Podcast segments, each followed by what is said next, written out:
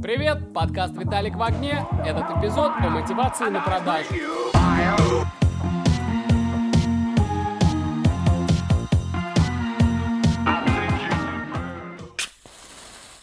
Какие эмоции и мысли возникают у вас, когда вы слышите слово «мотивация»? Что-то приятное, может быть, воодушевляющее или неприятное? Такое тоже может быть, и я тому пример. У меня слово «мотивация» вызывает э, какое-то чувство брезгливости. Противно. Само состояние замотивированности мне, конечно, нравится. Его приятно переживать, и оно у меня часто сопровождается предвкушением от э, результата той работы, которую я намерен сделать. Что мне в мотивации, как в состоянии, не нравится, это то, что обычно на нем все и заканчивается. Мотивация сама по себе уже сопровождается приятными эмоциями, которых часто бывает достаточно. Можно быть хоть миллион раз замотивированным начать бегать, но так этого и не сделать, а остаться просто при этих замечательных мыслях о том, что вот-вот и скоро в жизни появится новая здоровая привычка. Так что для себя я сделал вывод, что даже самое сильное состояние мотивации легко может остаться без каких-то ощутимых последствий. И не стоит на нее рассчитывать как на основной ресурс для того, чтобы начать что-то делать. Поэтому, когда мне в интернете попадается какая-нибудь мотивирующая цитатка, она меня скорее бесит. Еще сильнее у меня подгорает от того, что существуют персонажи, и их немало, которые зарабатывают деньги, вводя людей в состояние этого мотивационного транса. Мне это не нравится, потому что, собирая вокруг себя множество сторонников, они поддерживают живым этот миф, что мотивации может быть достаточно для того, чтобы начать новую жизнь. В свое время я и без их помощи обжегся об это заблуждение. Понимаете, быть замотивированным так приятно, что легко увлечься созданием именно этого состояния, забыв про настоящие дела. Это со мной и произошло. Я придумывал множество различных проектов и всегда был очень замотивирован начать их делать. Но когда доходило дело до реализации, мотивация куда-то пропадала.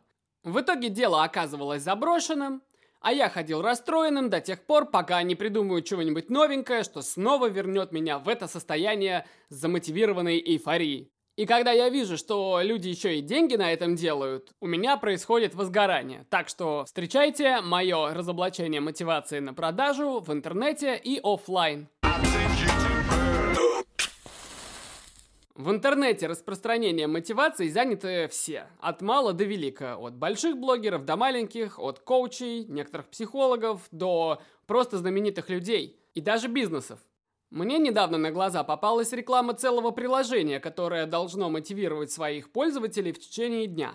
К рекламе прилагалась парочка скриншотов с мотивирующими цитатами, и вот одна из них. Don't let idiots ruin your day. Не позволяй идиотам испортить тебе день. Пожалуйста, оцените по шкале от 1 до 10 полезность данного совета. Создатели приложения показали его в рекламе. Но ведь это совершенно, абсолютно бесполезный набор слов, который ничего не значит и никак не помогает избежать того, что идиоты вмешаются в твой день и его испортят.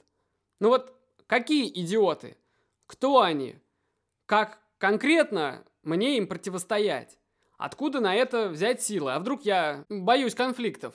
А что, если я сам идиот, который этот собственный день и разрушает? Что тогда? Как мне помешать себе? Может быть, с кровати не вставать? Но тогда, наверное, день точно будет ни о чем. Поэтому я не знаю, чего можно делать в этом приложении, кроме как убивать время, читая цитатки. Но нам этот продукт преподносит как полезный, хотя, по сути, приложение могло бы ограничиться всего одной фразой, которая каждый день имела бы реальное значение. «Сегодня не умри». Вот это красиво. Красота-то какая! Лепота. В Инстаграме множество аккаунтов занимаются тем же самым. Я думаю, что причина нападения на цифровое пространство этой пушистой армии тьмы с нулевым содержанием Людям надо, чтобы вы на них подписались. Но ведь хочется добиваться этого минимальными усилиями. А мотивационный контент делается секунд примерно за 14. Зато дает иллюзию, будто вы потребляете что-то полезное. Но стоит обратить чуть большее внимание на то, что именно написано в этих цитатах станет понятно, что никакой пользы тут нет. Максимум, чего с их помощью можно добиться, это потыкать тупой иголочкой на вашу ментальную точку G и получить быстрое удовольствие, которое не стоит путать с пользой. Теперь давайте выйдем в офлайн, где на отчаянном желании людей жить счастливую жизнь делаются большие деньги. Появилось множество инфобизнесменов, или по-другому их еще называют инфо-цыгане, чей главный товар – это как раз пустая мотивация. Будь успешным. Успешным. Они представляются успешными предпринимателями, готовыми поделиться секретами своего успеха. Естественно, за деньги. Их легко вычислить, потому что практических советов от них ждать не стоит. Никто из них не расскажет, как вести бухгалтерию или выстраивать рабочие процессы, или, например, следить за выполнением дедлайнов всей команды, как и не расскажет о том, откуда у них на самом деле первый бизнес, если у них, конечно, он есть. Вместо конкретики они будут предлагать вам абстракцию. Мышление успешного предпринимателя. Что, кстати, тоже неправда. Мыслить они не учат, они делают другое. Человек приходит к ним на шоу, где ему чешут мозг историями успеха и уверяют, что если он будет мыслить так, как ему вот сейчас говорят, все у него получится. Если у него на этот счет есть сомнения, их, конечно, никто не будет разбирать по существу, а предложит просто не сомневаться в себе. Не надо. Не надо ждать, не надо ждать, что я вам скажу что-то, что сделает вас успешными людьми. Просто будьте ими! Собачка говорит гав-гав, птичка говорит чик-чирик.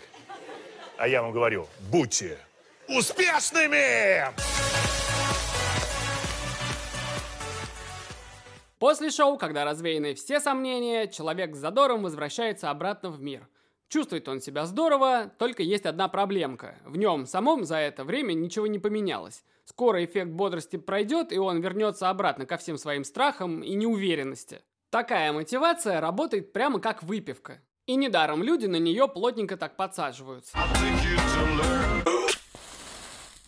Ну вот я привел пару примеров того, как мотивация продается. Сейчас хочу поговорить о том, как она покупается. Наверняка вы будете со мной согласны, что люди предпочитают простые решения сложных задач. Люди так легко несут деньги подобным организациям и тренерам, потому что отдавать деньги на самом деле нетрудно. Сейчас это вообще делается за один клик. При этом, чтобы в жизни в том или ином деле преуспеть, нужно все-таки постараться. Придется постоянно оказываться в тех ситуациях, в которых тебе быть некомфортно. Ну, например, когда для дела очень важно продавить свою позицию. А я могу точно вам сказать, это для многих проблема. Не верите, проведите опрос среди друзей. И, конечно, гораздо удобнее просто купить билет на шоу, после которого ты выходишь в мир готовым к счастью. Так покупается безответственность.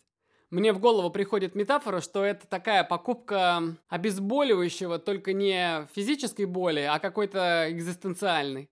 Но в качестве примера покупки безответственности подойдет как раз физическая боль. Вот смотрите, человек целый день сидит за компьютером и почти не двигается. В результате этого у него начинает болеть спина. Любая часть тела начнет болеть, если ее долго держать в неудобном положении. Чтобы исправить ситуацию, достаточно будет гулять 4 раза в неделю минут по 30-40.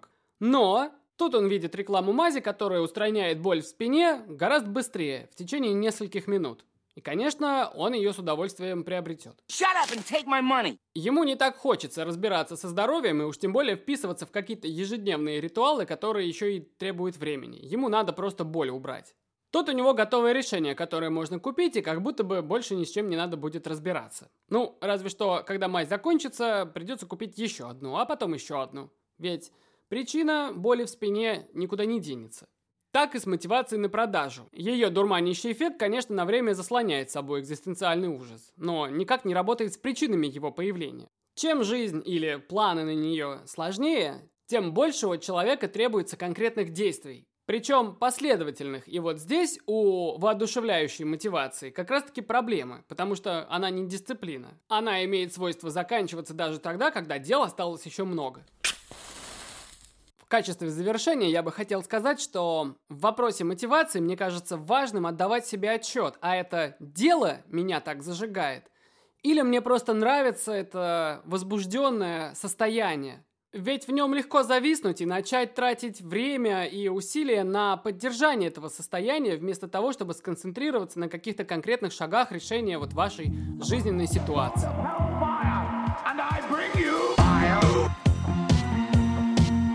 Если все это вы знали и раньше, поздравляю. Покажите этот подкаст тем, кто не знал. Еще услышимся и Конь свой не теряйте.